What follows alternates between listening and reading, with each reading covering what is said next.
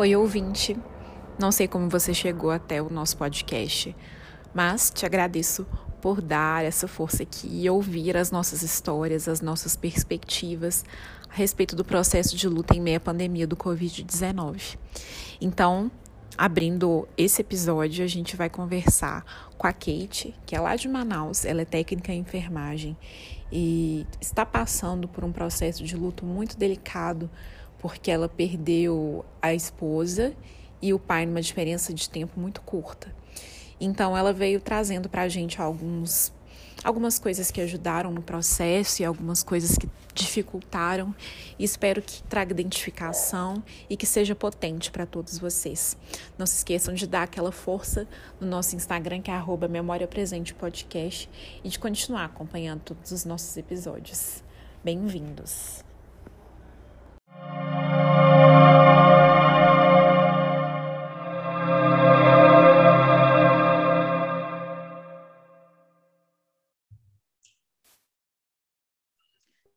Bom dia, pessoal.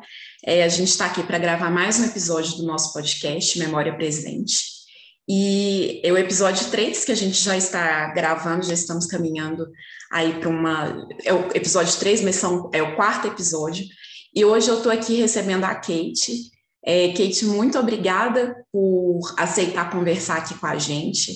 Sei que o processo de luta é um processo muito delicado e você perdeu pessoas muito especiais. Mas antes da gente começar a conversar, eu queria que você se apresentasse, falasse um pouquinho quem você é, onde, de onde você está falando, o que, que você faz. Tá bom. É, obrigada, Gabi, pelo convite. É, a Laís faz parte de um outro projeto que eu participo junto com ela. É, falou lá no grupo de você, né? Perguntou se eu podia dar o meu número para você. Uhum. E eu resolvi, enfim, é, fazer esse falar, né, um pouco da minha história. O meu nome é Kate, Kate Castelo Branco. Eu moro em Manaus, aqui no Amazonas. E, enfim, eu perdi duas pessoas muito queridas. Né? Sim. É... Você trabalha onde? Eu trabalho, eu tenho dois empregos. Eu uhum. trabalho aqui em Manaus, na maternidade da Alvorada, e trabalho no interior, aqui perto também, que eu vou e volto, chamado Careiro da Várzea. Eu sou técnica de enfermagem. É... Foi abatida aí pela pandemia, né? Seu trabalho está mais do que dobrado, né? Sim, sim. Imagina. E a gente que está aqui, eu não, eu sou de Belo Horizonte, né? A gente aqui de Minas Gerais. A gente não teve um colapso da saúde tão grande quanto teve em Manaus. Eu não faço ideia é, do desespero, da dificuldade que deve ter sido para vocês. Então, assim, todo o meu carinho, toda a minha força para vocês e, e minha admiração, porque as imagens que a gente acompanhava na televisão eram desesperadoras, assim, as pessoas implorando por, por oxigênio, por quem estivesse em casa. Então, assim, nossa, eu, a minha admiração só dobra, sabe? Porque aqui a gente teve a pandemia um pouco mais controlada, mas já é desesperador, é um cenário muito triste eu imagino para quem é o básico, né? O oxigênio para quem está em hospital é o básico. Então, nossa, minha admiração mesmo por vocês. Obrigada. E agora que você já se apresentou, eu queria que você falasse um pouquinho das pessoas que você perdeu. Quem você perdeu? Quem eram essas pessoas?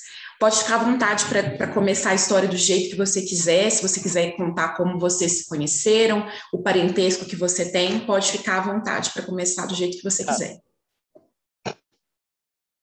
Tá bom. Vamos começar com o papai. Meu pai. É... É, ele ficou internado dois dias um hospital aqui perto de casa, um SPA, ele começou com uma dor, uma dor estranha no estômago, uma dor estranha, e o pai é uma, é uma pessoa que ele, é, ele não demonstra muito carinho, assim, não demonstra muito sentimento. Então, Entendi. quando as dores começaram a ficar forte, ele, ele já falou já assim, num momento já muito difícil já da situação dele. E eu fiquei andando nos hospitais aqui em Manaus e ninguém queria receber ele. Nossa. Ninguém queria, ninguém queria receber ele. até que, eu, que a gente conseguiu internar ele, eu sozinha, correndo com ele para cima e para baixo. É, já é seu pai, já é super triste e você tem que lidar com essa questão de ninguém querer receber ele no hospital, é muito duro. Sim, muito duro. Muito, foi muito complicado isso. A gente foi num dos maiores hospitais que tem aqui em Manaus, que é o 28 de agosto. Não uhum. receberam uhum. meu pai lá, eles só estavam recebendo mesmo palavras deles lá, né? Só estavam uhum. recebendo quem estava realmente morrendo. Nossa. Ou se você tivesse, é, tivesse algum ferimento a bala, enfim, eles não estavam recebendo pessoas como estava a situação do meu pai, que naquele uhum. momento não parecia ser tão grave. E quando chegou lá no SPA da Alvorada, que é aqui perto de casa, é um bairro, é, ele entrou, ele já foi logo ficando. Nossa. E ele ficou num aparelho de oxigênio. E logo em seguida, ele foi, foi transferido para outro local. E nesse, nesses, nesses dois dias, o papai foi, foi piorando assim, de uma forma muito rápida, muito rápida. Foi brusco, né? Demais. Foi muito brusco. Eu nunca imaginei na vida que fosse acontecer isso com ele. O pai parecia ser uma pessoa muito forte, apesar de que ele era diabético, né? O pai era Entendi. diabético. Então tinha uma comorbidade, né? Uhum. É, ele já tinha tido um AVC algum tempo atrás, mas enfim, ele se cuidava, era um cara que estava se cuidando. O papai Com tinha a saúde em dia. Uhum. Papai tinha 72 anos, mas se cuidava, tomava as medicações dele direitinho, enfim. E aí, nesses dois dias, é... ele passou uma noite, quando foi no outro dia que eu fui para lá, ele começou a passar mal. Ele começou, ele, ele, ele não, ele ficava inquieto, ele não conseguia ficar deitado.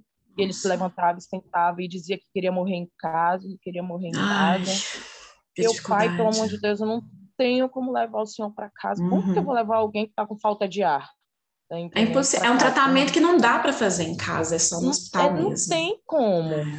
E aí ele, de repente, ele, ele ficou sentado assim na maca e ele começou a olhar para nada. E eu falei, meu pai não está bem, meu pai está morrendo. Entendi. E aí a médica veio, virou assim, olha, preciso que a família libere para ele ser entubado. E Nossa. eu vendo tudo isso.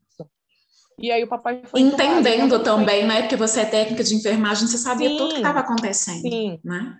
E aí isso isso numa enfermaria com mais seis pacientes, Nossa. vendo tudo isso. E aí o papai foi entubado e quando ele foi entubado ele teve uma parada e eu vendo tudo isso. Ele teve uma parada, daí a técnica de enfermagem subiu em cima da máquina e começou a fazer massagem cardíaca Nossa, nele. que desesperador. chorando desesperadamente, porque você vê isso com outras pessoas é uma coisa. Uhum. Você vê isso com, porra, com seu parente, com. A chave vira, Enfim, não tem seu jeito. Seu pai é complicado. É. E aí é, começaram a fazer massagem cardíaca nele, ele voltou e ficou entubado. E dali a médica chegou e falou assim: olha, é, vocês não vão mais poder ficar aqui, né? Não tem mais como ficar acompanhante. Eu, tá bom. E isso a mamãe já. E a minha mãe internada também já. Minha mãe já estava internada. Por Covid também. De Covid também. Já estava internada. A minha, a minha mulher já estava doente também, mas a minha mulher uhum. estava se cuidando em casa. Entendi. E a, e a mamãe estava tava aqui no. Ela, ela também trabalha na área da saúde, minha mãe. Sim. E ela é técnica também. Uhum. E ela estava no hospital onde ela trabalha, ela estava internada. Entendi minha mãe também estava muito ruim. Eu também pensei que a minha mãe ia morrer. Ela estava muito ruim, muito ruim mesmo, minha mãe. Ela não conseguia levantar sem estar com oxigênio. Nossa, que e difícil. Eu, e, eu tendo, e eu tendo que me virar para cuidar dos três: da mamãe, do papai e da minha mulher, da Cíntia. E o papai passou, ficou entubado, virou a noite quando foi no outro dia de noite. O enfermeiro me liga, era 5 horas da manhã. 5 horas da manhã do dia 20 de janeiro. Ele me liga. Quando ele me ligou, eu estava com a minha mãe nesse dia. Uhum. Quando ele me ligou, que ele falou assim: Eu queria que você viesse aqui no hospital. E eu olhei para a mamãe e falei: Nossa. Mãe, eu acho que não é notícia boa, né? Notícia. É. E aí, quando eu cheguei lá no SPA, aí ele já. Enfim. E aí veio a notícia, né, de que o papai tinha falecido. Eles fizeram tudo o que podia, mas que ele não estava respondendo a nenhum tratamento. E daí eu perguntei se eu podia ver ele. Ele falou assim: olha, ele ainda está entubado. Eu falei: tudo bem, não tem problema. E quando eu vi meu pai, nossa. Não eu abracei ele e chorei tanto, tanto, tanto, tanto, tanto, tanto. E aí a gente teve que fazer todos os trâmites, né? Da, Sim. Da, para ele funeral, ser enterrado. Né? uhum. funeral, para tudo, enfim, e por conta do Covid só podia entrar três pessoas. Sim. Né? E a minha mulher comigo. E a minha Nossa. mulher estava comigo. E tudo, e tudo isso eu filmei, eu tirei foto, eu tenho, eu tenho filmagem dele sendo. É, dele sendo. É, as pessoas fazendo massagem cardíaca nele. Entendi. É, Ai, que eu tenho filmagem. eu tenho, eu tenho filmagem é, da gente lá no, no, cemitério, e a minha mulher comigo, meu irmão. E entrou nós três, eu, meu irmão e a mulher dele, do meu irmão. Entendi. Enfim, e, mas foi desesperador ter que enterrar meu pai, ver aquele caixão descendo da sepultura, é, chegar em casa e ter que tirar as roupas dele, enfim, ter que ver tudo isso, né? Esse processo aí, é tá, muito difícil, esse... muito doloroso. Nossa, Agora Porque eu parece passar por isso duas vezes. É. Duas eu. Enfim, não vou falar nada agora para a gente ter essa conversa mais tarde, mas pode, pode continuar essa conversa mesmo, é só para eu não esquecer. Aí, no dia, no dia do, no dia que o papai faleceu, caiu uma chuva torrencial, mas torrencial. Dilúvio, né? Dilúvio. E eu e aí eu liguei para minha companheira, falei, Cíntia, papai acabou de falecer e ela já estava ruim já. Se você quer que eu vá com você, eu, falei, eu, eu gostaria. E ela o veio apoio, comigo, né? Me apoiou em tudo. Tá, papai faleceu, agora cuidei dos trâmites tudo, enfim, uma correria para cima e para baixo. Agora vamos cuidar da Cintia e da mamãe. Uhum. E eu tendo que dormir com a mamãe no hospital. E esse processo de cuidar da mamãe é, eu não pude cuidar tanto da Cintia como eu queria ter cuidado dela. Apesar dela também, ela, é, ela era da área da saúde também, ela, ela era técnica de enfermagem também. E ela vendo a minha situação, correndo para cima e para baixo, e dormindo de, de, de, dias, Gabi, de eu ter virado 24 horas no hospital. É, você desdobrou, mãe. né? Você virou mil para poder sim, dar conta. Sim, sim. E ela me ligava com dor, e eu às vezes deixava a mamãe lá, ia lá, e era, e era longe onde, a, onde, ela, onde a gente morava, era longe uhum. do hospital que a minha mãe estava. E eu tendo que me deslocar para ir lá com ela, para poder ajudar ela, até que um dia, até que um dia a Cíntia passou muito mal em casa, muito mal. Eu pensei que naquele dia ela ia morrer em casa. Entendi. Ela era uma mulher muito grande, ela tinha olhos, sei lá, um azul misturado com verde. Ai, que linda! Ela muito, eu, eu quero ver bonita, foto depois. Minha, ela era muito bonita, minha mulher. E ela era muito grande, minha mulher. E eu falei assim, sim. Mulherão mesmo, né? Mulherão, mulherão. E ela tentou se cuidar em casa, ela tinha irmãos que também trabalham na área da saúde, uhum. que estavam dando todo o suporte para ela, de que medicação ela tinha que tomar, enfim. Só que ela tinha as comor comor comorbidades dela, né? Ah. Ela era obesa, ela tinha pressão alta, ela tinha retenção de líquido, ela já vinha de várias infecções urinárias. Nossa. Então, eu acho que tudo isso também cooperou para a situação dela, né? Para o final dela. dela. Uhum. E aí, nesse dia que ela passou mal, eu falei, pelo amor de Deus, tira a força de onde tu, tu não tem. E era mais assim, mais do apartamento para o carro era mais ou menos uns 300 metros, uhum. mais, acho que uns 200 metros mais ou menos. E ela, no, e ela nesse caminho querendo desmaiar, eu, pelo amor de Deus, não Sem desmaia, fôlego já, né? Difícil. Não, sem fôlego, não desmaia. Meti ela dentro do carro e levei para o mesmo SP onde a minha mãe estava. Uhum. E ficou uma na frente da outra e eu cuidando das duas. Uhum. E eu cuidando das duas. Até que que chegaram, é, a assistente social chegou lá e falou assim, olha, para minha mãe, né? Olha, nós conseguimos uma vaga no, no, Getúlio Vargas, que é um hospital muito bom aqui em Manaus. Uhum. Ele é um hospital do governo, acho, acho que é do governo, é federal, enfim, não sei uhum. bem. Mas é um hospital que, ne, que nesse momento, ele é, ele é referência aqui em Manaus. Entendi. E a mamãe e a mamãe não queria ir, não queria ir, até que convenceram ela de que era o melhor local para ela ir, porque lá aqui no SPA não tinha estrutura. Sim. Não tinha. Ela ia só agravar, né? Ia ficar muito pior. É, não, não tinha o que tinha de gente internado, o que tinha de gente na, na, na, na UTI. Nossa, tava, tava horrível a situação. Até que ela se convenceu e ela foi. E quando ela foi, lá ela não, não podia ficar acompanhante. Entendi. Foi quando eu pude me dedicar um pouco para sentir, mas foram poucos dias, acho que foram dois dias só. Entendi. A Cintia ficou, a Cintia, minha companheira ficou internada e muito mal, a Cintia estava muito mal, muito mal mesmo. Ela estava muito mal e eu me desdobrando, me, me desdobrando até que, que chegou uma possibilidade dela ir para Curitiba. Eu lembro quando estavam relocando as pessoas mesmo, mandaram é, para o Rio, exatamente. Curitiba, para vários lugares de Manaus aí. Exatamente. E aí, uma amiga nossa que também trabalha na área, amiga nossa em comum, que a Cecília, que ajudou muito a gente. Eu sou muito grata a Cecília por tudo que ela fez por nós.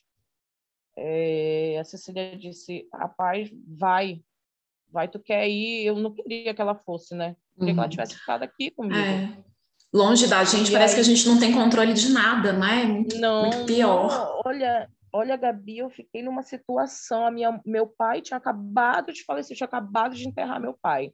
A minha mãe... Não te deu nem refresco, não, deu tempo. A minha mãe num local onde eu não podia estar com ela e a minha mulher nessa situação. E aí apareceu para ir para Curitiba, ela disse, amor, eu vou, uhum. eu vou. E aí ajeitei, comprei as coisas para ela, ajeitei a mochila dela, botei o oxímetro de dedo e ela mal, mal, mal, mal, mal. Eu acho que ela foi mais ou menos lá pelo dia 28 de janeiro, mais ou menos, dia 28, dia Nossa. 29, eu acho que ela que ela foi, que ela viajou. Tinha dado nem 10 dias do seu pai ainda, né? É, é, foi, porque foi o tempo que ela passou em casa tentando se cuidar. Entendi. Ela que ela ficou realmente numa situação muito difícil, foi que ela resolveu procurar o hospital. Sim. É, e, e, aí ela foi para Curitiba e aí, e aí eu desabei. Uhum. Porque como eu estava cuidando de todo mundo, eu também estava com Covid. Sim. Né? Porque, enfim, convive, é, convivendo com o papai. Com, com pessoas com Covid. Mulher, não, tinha como, uhum. é, não tinha como eu não pegar. E eu estava fisicamente, eu estava destruída, Gabi. Acabada destruída. Mesmo, né? Emocionalmente, então, eu não tenho nem como te descrever como é que eu estava. Então, a última vez que eu vi a minha, minha mulher foi entrando naquela ambulância, ela me prometendo, me fez prometer cuidar do filho dela menor. Sim. E ali a gente se despediu, mas eu na esperança de que ela voltasse, né? Lógico, né? Enfim. A gente nunca sabe o último adeus, né? A gente nunca é, sabe que é o último adeus. Não, não. E ela estava muito querendo casar já comigo, e exatamente no dia que ela se internou no, no hospital era o dia que a gente ia casar. Nossa. E é e enfim. E, e aí quando ela chegou em Curitiba, eu estava viajando para Palmas porque eu também fui internada. Entendi. É, me deram também a opção de viajar, né? Uhum. Não queria ir. Eu queria ter ficado aqui em Manaus, mas essa nossa amiga, Cecília de Skate, vai vai ser melhor para ti. Aqui está sem condições. Vai para lá. E eu fui, fui para Palmas. Quando eu chego em Palmas, no hospital de lá, e assim, queria muito também até agradecer, sabe? Nossa, eu fui muito bem recebida naquele lugar, muito bem atendida. Bom. Assim, espetáculo aquele local, espetáculo assim, eu sou muito, eu fico, eu sempre falo dos profissionais de saúde porque assim, vocês estão numa luta diária, eu não sei de onde vocês arrancam força para ainda conseguir tratar as pessoas bem, com dignidade, com amor. A gente sempre vê alguém fazendo alguma coisinha diferente, né? Tem aquela história da luva, né, que a, a moça encheu com água para poder ficar parecendo que tem um aperto de mão ali. Então, assim, é, é realmente é se reinventar todo dia, né? É, a gratidão é, é muito grande. É, e daí, quando, quando eu chego em Palmas, que eu consigo pegar o meu telefone, que lá, graças a Deus, eu pude ficar com meu celular lá, uhum. aí eu recebo a notícia de Curitiba. E assim que a minha mulher chegou, ela foi entubada. Tava muito e ela grave. já tinha dito para mim, e ela já tinha dito para mim, a moça foi entubada, eu não volto mais. Ela Nossa. já tinha dito, ela morria de medo de ser entubada. Ela dizia, hum. se eu for entubada, eu não volto mais. Agora imagina, eu em Palmas, no Tocantins, sem poder fazer nada, e ela em Curitiba. Aí o filho dela mais velho foi para lá. Ela tem Entendi. 22 anos, o Matheus uhum. foi para lá para ficar perto dela. E eu fiquei recebendo as notícias dela até o momento e, e, e depois eu passei para a família dela, né? Recebi a notícia porque, Sim. enfim, era muito agoniante para mim estar ali internada é. e ainda ter que receber notícia dela. Você precisava se recuperar também. É, é? Sim, sim. Dar conta ela, enfim, a minha esperança era que ela estivesse viva e eu fosse cuidar dela depois, né? Sim. Se uhum. ela precisasse e todos os boletins e os diagnósticos, desde quando ela foi entubada, não foram positivos. Ela começou com uma parada dos rins, depois com uma embolia pulmonar e infecção, enfim, a mesma situação do Paulo Gustavo, né? Nossa, é, sim. É, a mesma situação. E, por fim, ela teve um AVC isquêmico de grande proporção e, e aí e a morte dela que foi eu não sei, eu fico pensando, eu, eu devo ser muito forte mesmo, porque aguentar tudo que eu aguentei, Sim. da forma como foi.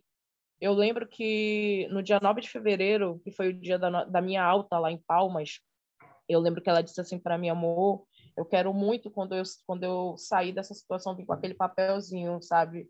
Eu venci, o COVID. COVID. Sim. Sim, eu falei, ai, pois eu não quero esse papel, não. Eu quero só estar tá viva, que você também esteja viva. E eu lembro que no dia da minha alta, lá em Palmas, é, o pessoal com balão, com música, né? Os psicólogos, é, enfermeiro, técnico, médico, com balão, com música, e a gente com aquele papelzinho aqui, né? E eu tô descendo a rampa para pegar o carro para ir para o aeroporto. Eu recebo uma mensagem no meu celular do filho dela. É, Kate, é, a médica acabou de ligar e declarou a morte cefálica dela. Aí, amiga. Aí eu chorei, chamei a, a psicóloga, me viu, disse o que foi. Eu falei, minha mulher acabou de falecer e ela chorou. A gente sentou num, num banco e ela chorou junto comigo. E, enfim, ali o meu mundo começou a cair, porque né, eu tinha uma história toda com ela, né? Com ela, com meu pai. Meu pai era o esteio dessa casa e assim Sim. foi uma pessoa que transformou a minha vida, né? A Cintia era uma pessoa muito boa, as pessoas gostavam muito dela, né? É, o filho dela ficou aqui comigo por um tempo. Uhum. Enfim, daí eh, começou todo todo o meu processo de luto, né? É, de Sim. uma situação que realmente eu ainda não estava nem entendendo o que estava acontecendo, porque eu tinha acabado de enterrar meu pai. É. Muito difícil tudo isso que você está falando, e eu penso assim: eu já perdi pessoas queridas, né? Não, eu perdi pessoas que são próximas de mim também pelo Covid, e uh, perdi minha avó, não foi por Covid, mas foi no meio dessa pandemia, né? E eu senti muita diferença de, por exemplo, eu perdi meu pai, tem uns sete anos. Teve enterro, teve funeral, a gente recebeu o carinho dos amigos. Com a minha avó, a gente teve que ficar distante, a gente não pôde ter toda, né, o funeral em si, fazer o enterro, o velório do jeito que, que a pessoa merece, né? E para a gente entender. É. Você sentiu falta disso? Que você sabe, você sente que isso fez diferença para você? Sim, sim, com certeza, com certeza. É, eu acho que teve dois, dois pontos muito cruciais nisso tudo. É, o meu pai, eu pude ver ele, uhum. né, eu pude ver meu pai, eu pude enterrar meu pai, mas é, a família não pôde estar, e a família do meu pai é muito grande. Sim. A família não pôde estar. Então eu tive que carregar tudo nos meus ombros, tudo, né? E com o meu pai foi essa situação realmente de não ter a família, de não ter esse apoio da família dele, de uhum. não poder estar lá, não poder estar perto. Com certeza isso faz muita, faz muita diferença. E o da minha mulher foi eu não ter visto o corpo dela.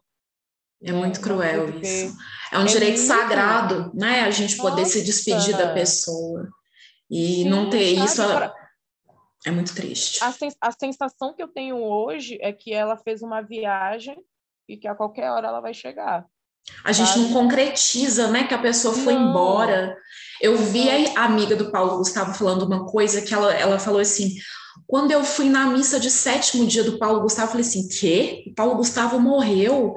Não, não, não tem condições. E acho que fica mais ou menos essa sensação de que a pessoa. É igual quando a pessoa perde um filho desaparecido, a gente não sabe que se a pessoa vai voltar, se ela não vai, fica uma coisa que não está não, não tá concreto, não foi concluído, né? Fica essa é, coisa meio suspensa, meio. É, é muito delicado. Fica aí a família dela decidiu cremar o corpo dela quando o filho dela veio com os parelhinhos dela, nossa, é uma sensação muito estranha. É uma sensação muito estranha você olhar para aquele pote e você vê e você vê só o farelo, enfim. Delicado é, demais. Eu, eu, não sabia, eu não, eu não sabia como me portar diante daquilo. Eu não Você nunca tinha como... estado com um, um, funeral assim, né? Uma pessoa que foi cremada e vê as cinzas não, depois. Não, não, não tinha. Muda muito o entendimento da gente, porque a gente vê, é um corpo, né? A gente vê um corpo e aí a gente vê um, um frasquinho, né, com cinzas. O que, que, que, isso quer dizer, né? É muito complexo. É muito, é muito, muito, muito. Com certeza essa essa falta de apoio, de abraço, de das pessoas estarem ali perto da gente, com certeza isso faz toda a diferença, toda Sim. a diferença nessa pandemia. É, a, eu tenho uma psicóloga que fala isso. Ela, a gente não faz funeral para o morto, a gente faz para a gente, para a gente entender, para a gente se despedir. É, é, por, é, é. Porque é, é, a gente vê que ele, a gente precisa fechar ciclos, né? O ser humano ele precisa fechar ciclos, por mais dolorosos que sejam, a gente precisa concretizar. E a pandemia tirou isso da gente, né? Tira pessoas e tira esse entendimento de que as coisas estão sendo concluídas. Sim, e daí, diante disso, vem vários questionamentos, né? A gente se questiona bastante. Sim. Né? Eu acho que como, como essa, essa vivência desse luto é, mais intenso eu, eu vivi agora, então eu passei por várias situações emocionais. E ainda estou, né, na verdade. Hum, você está no processo, sim. Estou, estou. Estou num processo ainda de entendimento, de ressignificação, né, de buscar uma nova forma de enxergar a vida, porque como de fato ela se apresenta. Né? Verdade. Né? como você falou, é o ciclo. Uhum. Você não tem como fugir disso. É não. o ciclo da vida sabe? Eu acho que, que é, falar de morte é um tabu hoje na sociedade. Nossa, era isso que eu queria comentar com você, porque você falou o seguinte, que ela foi cremada. Você sabia se ela tinha alguma vontade assim, se ela queria ser enterrada, cremada? Você não, sabia sobre isso? Eu não sabia, isso? porque como eu vivi com ela um ano e três meses, então uhum. a gente ainda estava se conhecendo. Esse é um assunto muito profundo, né? Para a gente chegar e é, comentar assim. É. Uhum. Então, mas até onde eu sabia, ela não queria ter sido cremada. Até porque Entendi. na religião dela, que ela frequentava, que é o candomblé, uhum. é, lá eles têm todo um ritual que eles fazem Sim. com o corpo. Lindíssimo, por sinal. Muito bonito. É, o axexê que chamam, né? Então, até onde eu sei, ela não queria ser cremada, mas aí, como, enfim, partiu da família dela, uhum. e, e, então eu não tive como interferir, né? Não, não tive, não tive Entendi. É, e é realmente é um tabu porque é aquilo, né? Eu, eu, comentei com, com a Laís mesmo. A gente vai ver mais pessoas morrerem do que nascerem durante a nossa vida. E a gente não. Não é que a gente não se prepara, porque preparar emocionalmente não tem como. Mas assim, a gente não discute sobre isso, às vezes a gente não se preocupa de ter é, um plano funeral, de falar para os nossos familiares, ah, eu quero ter meus órgãos Sim. doados, eu quero ser enterrado, quero ser cremado. As pessoas têm medo, né? Não é que Sim. falar de morte não atrai morte, mas ajuda a gente a entender, ajuda a gente a se posicionar na vida. Não é porque a gente está falando de morte que vou morrer amanhã, não é isso. É, mas, mas é real é o que muita gente pensa, né? É. Mas, é, mas é o que muita gente pensa. Falar de morte é bater na madeira, né? Deus tá agorando, né? Mas a mamãe, ela, ela tem um plano funerário, a mamãe. Uhum. Ela tem isso, ajudou muito na, no funeral do meu pai. Ajudou muito mesmo no funeral, esse plano funerário. Que já é difícil, tem. né? A gente tem que lidar com um monte de coisa, ainda tem que pensar, escolher caixão, não sei o quê, não sei mais o quê. É muito, é muita coisa. E as pessoas, quando a gente está bem de cabeça, né? E digo assim, quando você não tem nada te atrapalhando, é nesse momento que você tem que pensar nisso. Porque você vai fazer Sim, é isso na hora que você tem alguém para morrer, não, não funciona. É tanto que, que, em relação à minha mulher, a minha situação ficou muito complicada, uhum. porque como a gente não casou, como não ficou nada escrito, então Entendi. ficou uma situação muito complicada entre eu e a família dela, né? Ficou uma situação muito não complicada. tinha nada documentado, né? Não, não tinha uhum. nada documentado, nada, nada, nada, nada. Então ficou muito complicada a minha situação com a família da situação da, com a família da minha mulher. Mas, enfim, né? É, tem coisas que, na verdade, é, todo esse processo que eu estou vivendo hoje, ele está envolvendo tanta coisa, Gabi. Eu nem imaginava, eu tenho, né? eu, nossa, eu tenho passado por tanta coisa, sabe? Porque são nesses momentos que você vê quem realmente são as pessoas que estão do teu lado, que Nossa, te apoiam. Totalmente. Sabe? Totalmente. Você vê realmente quem são as pessoas que estão ali dispostas a te acolher, uhum. sabe? A ser uma contigo nesse luto, porque eu tenho sido muito questionada. Eu tenho sido muito criticada porque eu posto foto da minha mulher, porque eu escrevo poesia, né? Então ah, eu escrevo muita poesia, é, eu escrevo muita poesia, né? E, então eu tenho sido muito criticada pelo fato de eu ainda estar chorando, né? Pô, eu tô vivendo o meu luto, Gabi. Não, e é, é, muito cruel isso, porque assim, as pessoas criticam sempre. Se você estivesse sorrindo por aí, as pessoas vão falar assim, nossa, mas ela nem sofreu. E aí, se você tá sofrendo, as pessoas falam, não, mas já deu tempo de recuperar, vamos para a próxima. E, e, assim, gente, não tem receita para luto. Não tem, não tem prazo de validade para você superar isso. É um processo, é cada um com seu tempo, cada um descobrindo aquilo que te dá força. Sim. Não é, ah, faz, faz coisa que isso vai te ajudar. Não, não, é, não é remédio, não é igual remédio que todo mundo toma e faz efeito X. A gente tem que ir vivenciando mesmo, né? Fico muito triste que as pessoas tenham te criticando, desse, estejam te criticando muito, desse jeito, sabe? Muito. E aí eu tive que procurar ajuda.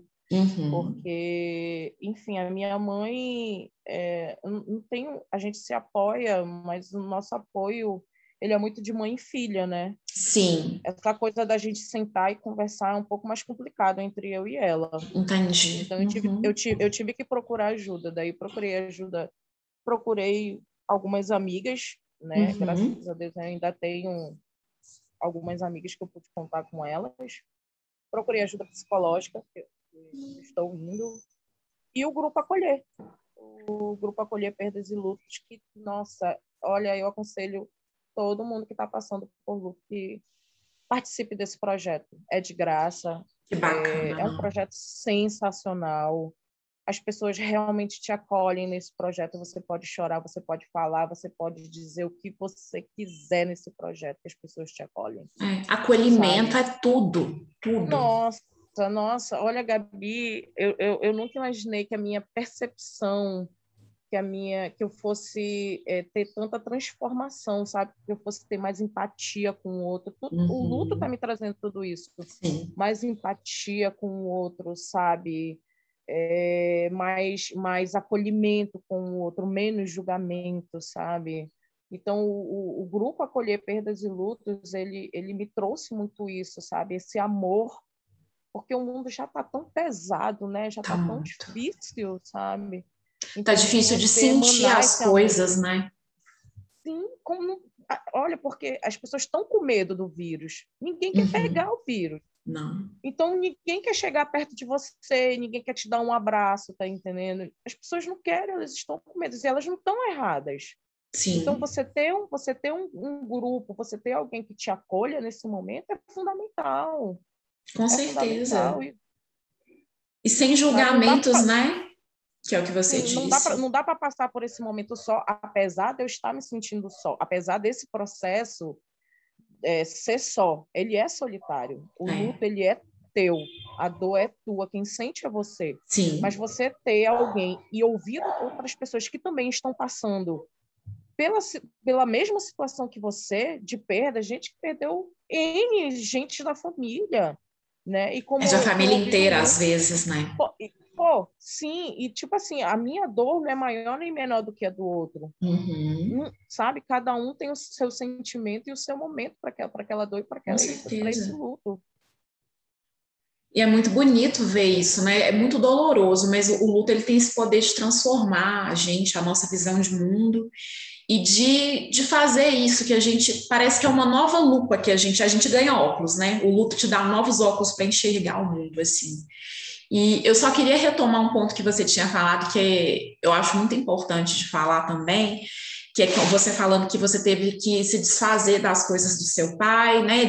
Tirar as coisas dele do guarda-roupa, da Cíntia da, da mesma forma. E acho que é um processo muito difícil para todo mundo, porque ali parece mesmo que você está desfazendo a vida da pessoa, né? Você pega as coisas que a pessoa dava valor, as coisas que a pessoa gostava. Eu queria que você falasse um pouquinho disso para a gente também, como é que foi isso para você? Vamos lá. Quando eu voltei de Palmas, né, é, a gente tinha um apartamento, eu e Cintia, nós tínhamos uhum. um apartamento que ela tinha acabado de comprar. Uhum. É, acho que não fazia nem quatro meses que a gente estava nesse apartamento. Novinho em folha, né? Novinho em folha. Enfim, e ela montou o apartamento do jeitinho dela, mas do jeitinho dela, sabe? Com tapete, com cortina, ajeitou as coisas do jeito que ela quis, enfim. E quando eu cheguei nesse, e quando eu cheguei em Manaus, eu falei, meu Deus, eu preciso nesse apartamento, porque minhas coisas estavam lá. Né? Eu ia, é, eu é, é, minhas coisas estavam lá, eu tinha que vir para casa da minha mãe para ajudar ela, né? E porque a minha mãe pegou alta, eu ainda estava lá em Palmas. Minha mãe pegou alta. Acho que eu cheguei um dia depois. A minha mãe pegou alta num dia, acho que no outro eu cheguei em Manaus. Uhum.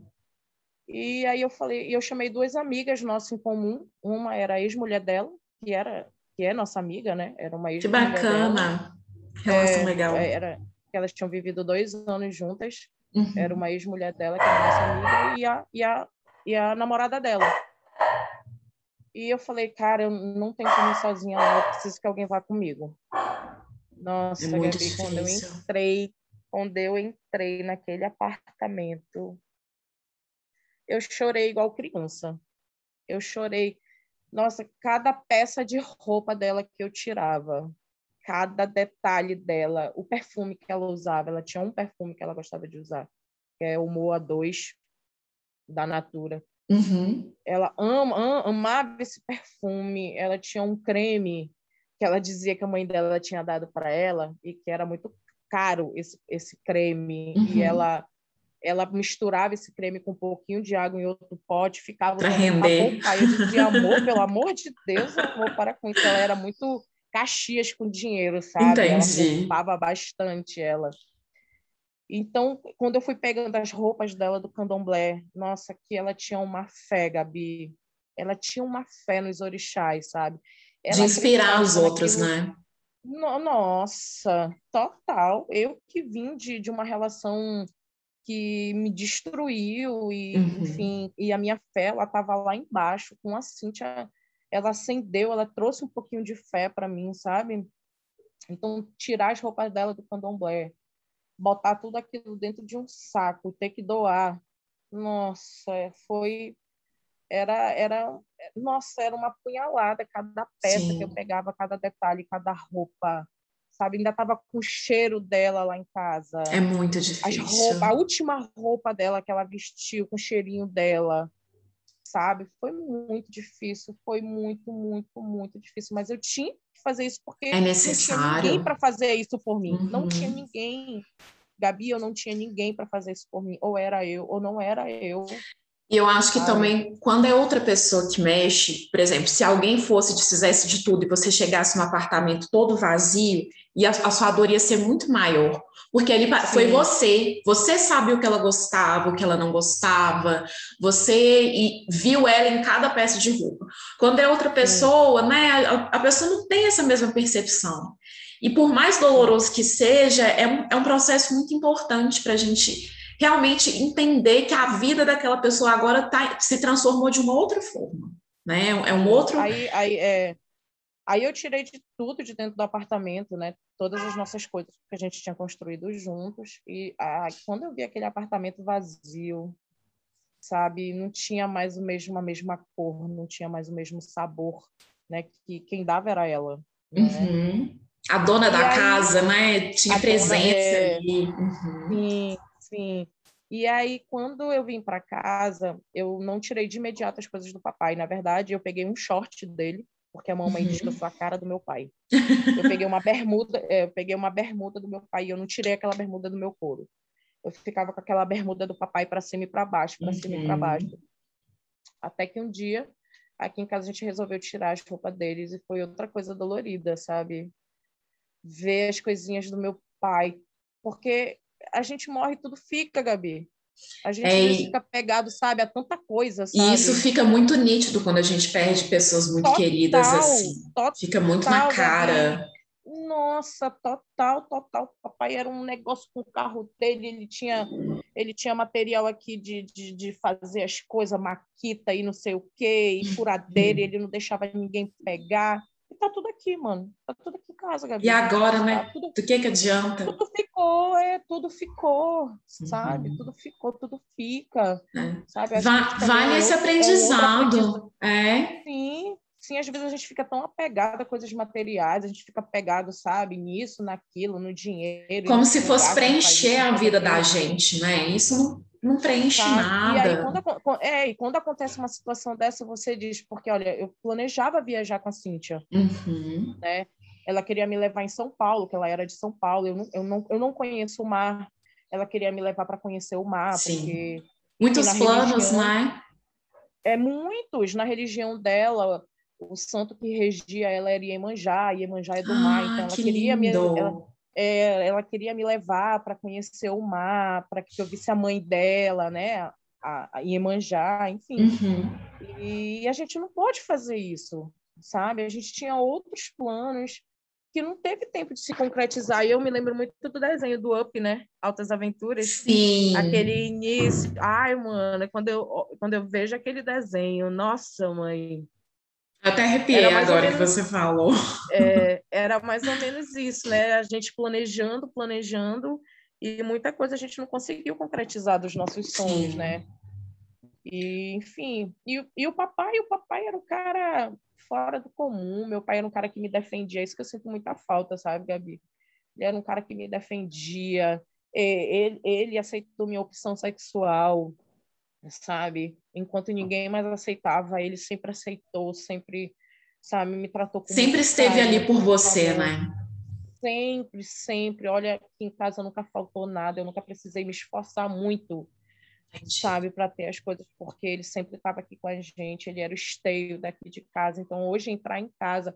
E eu lembro que o papai, algum tempo atrás, ele, ele, ele me ensinava muita coisa, o papai, sabe? Uhum. E ele dizia assim: Eu não sei por que, que eu tô te ensinando. E ele era um cara ateu, meu pai. Entendi. Não acreditava em nada. Uhum. Ele, ele dizia: Eu não sei por que, que eu tô te ensinando isso. Eu acho que eu acho que esse Jesus aí vai me levar, hein? Ele dizia: Acho que esse cara aí vai me levar e ele ficava me ensinando como funcionavam as coisas aqui em casa, o jeito que eu tinha que fazer as coisas, sabe? Entendi. Então, hoje, no teu meu pai aqui, é surreal. Ele era o esteio dessa casa. Sua base, né? Literalmente Ele era a minha base. base, tá entendendo?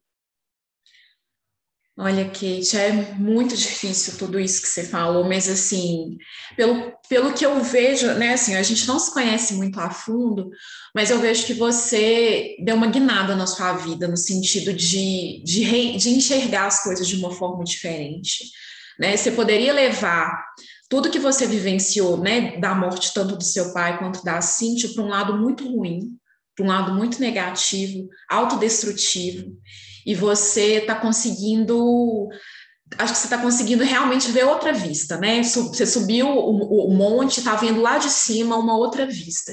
E isso é muito importante, assim, no, no, sentido de que eu, eu não acho que a gente supere as coisas, eu acho que as coisas sempre ficam com a gente, mas a gente aprende a olhar para elas de uma forma diferente. Então, assim, é, tudo isso que você está fazendo não vai trazer seu pai de volta, não vai trazer a Cíntia de volta, mas vai trazer uma nova Kate, né? Vai trazer uma pessoa que, que passa a enxergar a vida com todas as suas nuances, com todas as suas dificuldades, mas que sabe vivenciar, que sabe que é, não adianta a gente ficar guardando dinheiro, não adianta a gente ficar guardando tempo, que a gente tem que viver o hoje, o agora, com as pessoas que a gente ama, né? A se aceitar, a se amar, e que, os, que as pessoas se, a, se, as pessoas não, se, não te aceitam, assim, o problema é delas, não é seu.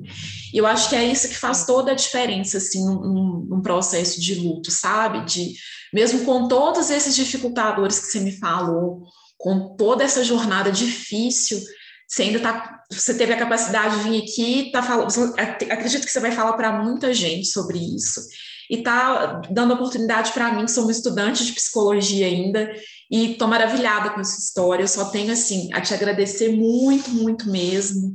É, que muitas pessoas ouçam e vejam na sua força a força também para poder ver outras coisas, sabe?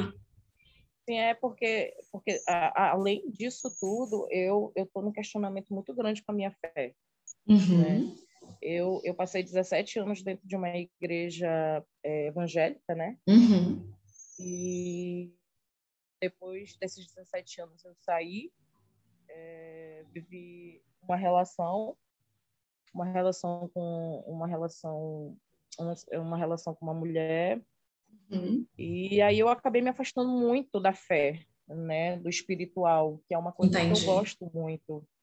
Então e te faz hoje falta. eu tô muita e hoje eu estou tentando me encontrar dentro disso uhum. tudo. Agora tu imagina como é que não fica a minha cabeça, porque enfim, as pessoas que eu mais que eu mais amo hoje na vida se foram. Sim. É, eu, eu não tenho essa doce ilusão de que lá do outro lado existe pós-vida. Né? Uhum. Né? Eu não tenho. Eu estou vivendo Entendi. agora aqui. Sim. O, o que eu consigo ver, o que eu consigo enxergar, sabe, Gabi? Então eu vejo que o espiritual, que a fé, ela é muito importante para quem está passando muito. por esse momento de luto. Você acreditar em alguma coisa ela é, é, é muito importante, uhum. sabe? Mas você também não acreditar, também não, não, não, não faz de você também uma pessoa ruim, não. Com certeza. Mas para mim, que gosto, que gosto muito dessa parte espiritual, para mim também tem sido muito difícil, porque você acaba se questionando, né? Sim. E essa, e, esse, e essa questão de se questionar, esses porquês que a gente fica muito, né? Por quê? Por que, que isso foi? Por que, que nesse momento que a gente estava tão feliz, por que, que o papai teve que ir agora? Né? A gente estava precisando dele, por que, que isso foi agora? Eu estava feliz, a gente fez duas relações tão conturbadas e a gente se encontra e a gente começa a construir as coisas. Por quê? Por que, Deus, que tu levou ela? Né? Entendi. E aí entra muito, entra muito o que se fala lá no grupo, né? Lá no grupo Perdas e Lutos, né? Que não é o porquê que você tem que perguntar, né? Mas uhum. é o uhum. para quê. Para quê? O porquê é, paralisa. E a gente, é, e a gente conversando ontem, eu fiquei pensando muito, porque eu, eu, eu lembro que eu falei para você da morte da minha avó cinco anos atrás. Sim. Uhum. E hoje, pensando na morte da minha avó, eu lembro que eu me perguntava muito por que, que a gente, que ela estava passando por tudo aquilo, sendo que ela foi uma pessoa tão boa, ela não uhum. merecia estar acamada, cega, sabe? Ela tinha sido, ela era sofrer tanto, né? Avó, sofrer tanto. E eu, e eu lembro que há cinco anos atrás eu ficava me perguntando, mas por que tudo isso? O que, que tu está querendo ensinar para a gente através de tudo isso? E, e, eu acho que hoje, Gabi, eu entendo isso. Eu acho que vendo hoje a morte do meu pai e da minha mulher, eu acho que aquele momento, se eu tivesse tido sensibilidade naquele momento, talvez eu tivesse me preparado um pouco mais para o que aconteceu hoje sabe? Por quê? Porque a, aquele momento com a minha avó que eu tive antes dela morrer foi o momento que eu cuidei dela, foi o momento que eu pude aproveitar ela. Foi que a gente está mais próxima da pessoa, né? Uhum. Foi, foi o momento que eu, que eu tive o, o que eu pude dar o meu melhor para ela, uhum. sabe? E eu acho que, que, que, esse momento, há cinco anos atrás, eu devia ter entendido que a vida ela é assim, ela é um ciclo uma hora se acaba, não tem como. É. E você é inevitável. tem que aproveitar o máximo que você pode, é inevitável. E você tem que aproveitar o máximo que você pode. Sim. Você tem que usufruir do, do momento que você vive hoje da forma mais intensa que você pode. E eu, naquele momento, eu não entendi. Eu não Entendi. entendia por que, que eu estava passando por aquilo. Uhum. E hoje eu entendo. Hoje, olhando a minha avó que morreu há cinco anos atrás, o meu pai e a minha mulher, hoje, hoje, por exemplo, a minha mãe agora, dia 21 de maio, agora, dia 21, uhum. ela vai fazer 70 anos. Uhum. sei que uma hora o ciclo da minha mãe vai se acabar, Gabi. Hoje, hoje eu tenho consciência disso. Sim. Hoje, hoje é lógico que ninguém está preparado para a morte, mas quando ela vier, e eu sei que ela vai vir, uhum. eu já uhum. vou estar tá aqui, tá bom, tu veio, né? Beleza, tu veio, mas eu tô aqui de peito aberto. Minha mãe, eu tô de uhum. peito aberto. Eu cuidei da minha mãe, eu tô fazendo tudo que eu posso por ela agora e a gente tinha uma Isso. relação muito difícil eu e a minha mãe, Gabi. Sabe? Então agora eu tô eu, eu sou parceira dela agora aqui. É só eu e ela dentro dessa casa. Meu irmão tem a mulher dele, mora mora longe da Se gente, vocês aqui. não se unirem, não, nada vai para frente, né? E a gente é, sabe que é um, é, esse sim. desperdício de tempo que as... não que isso, desperdício de tempo é uma coisa que às vezes a gente joga pela janela e só percebe nesses momentos, né? E isso vai até em casamento mesmo, né? Sim, com Porque, certeza. Olha, eu lembro que, né, em casamento às vezes a gente perde tempo com tanta coisa, com tanta besteira, né? Pequeno demais. Pequeno demais, enfim, isso vale para a vida toda, no trabalho, enfim, aonde a gente esteja, a gente perde muito tempo com muita besteira, sabe? Perde. Necessária. Com e certeza. aí quando a gente perde aquela pessoa, ou quando a gente se vê em cima de um leito, a gente diz, meu Deus, como eu perdi tempo, né, com tudo isso, podendo ter aproveitado, enfim. É, não é fácil, mas enfim, acho que a gente conversou e, e, encantou muita gente aqui, né? Quem vai ouvir a gente daqui a pouco. Então, vou refazer meus agradecimentos para você. É, de, deixo com você meu coração mesmo, meus sentimentos por toda a sua perda, né? A gente é, vive num momento que as pessoas invalidam a dor, porque todo dia a gente vê, ah, morreram mais duas mil pessoas. Não são duas mil pessoas, três mil pessoas, são vidas, são amores de alguém. Então, acho muito importante a gente dar voz, né, como a gente está fazendo aqui no projeto, dar voz a essas pessoas para que o, o, luto seja mais humanizado, que a gente consiga acolher mais as pessoas e que elas não virem só estatística, né, que a gente consiga é, é, passar por isso de uma forma mais humana mesmo. E aí eu queria só deixar um, um adendo aí para as pessoas que, que vão me ouvir, enfim, que vão ouvir esse podcast, que eu, eu até botei isso nas minhas redes sociais, uhum. é, eu deixei meu número, se quiser deixar meu número também, para mim não tem problema nenhum. Quem estiver passando por, por, por esse processo de luto e quiser conversar comigo, eu estou aberta. As pessoas podem me procurar, não tem problema nenhum com isso. Podem me procurar porque quando eu mais precisei, eu não tive muita gente, sabe, Gabi? Entendi. É, também, também queria dizer para as pessoas que estão nesse processo de luto que não se desespere. Não te desespera, cara. Sabe? Respira fundo, tenta entender todo esse processo, tenta entender tudo que está acontecendo, sabe? Tenta viver cada dia, mesmo que você chore todos os dias, sabe? Mesmo que você questione, mas vive esse processo. E se você precisar de alguém, eu estou aqui. Eu sou um ombro amigo para acolher. Ai, que lindo, tá Kate. Vou deixar assim, né, nas nossas redes sociais, vou deixar o seu contato. E a gente também do projeto está aberto, sempre que precisar, a gente deixou todos os nossos contatos lá, pode entrar em contato com a gente, que a gente vai dar o nosso melhor para poder, para a gente tá passar isso junto, né? Então, tá gente, muito obrigada, Kate, muito obrigada de novo, um grande beijo. Foi maravilhoso, viu? Maravilhoso. Um beijo. Eu vou beijo. pausar a gravação aqui e a gente já se despede. Beleza. Muito obrigada pela sua audiência até aqui. Continue nos acompanhando nas redes sociais, que no Instagram é arroba Memória Presente Podcast. Se você quiser compartilhar conosco ideias, sugestões, e a sua própria história, pode nos mandar um direct lá no Instagram mesmo, ou nos enviar um e-mail para memoriapresentepod@gmail.com. A gente está de braços abertos para te acolher e que esse seja um projeto de todos. Então, muito obrigada e até a próxima.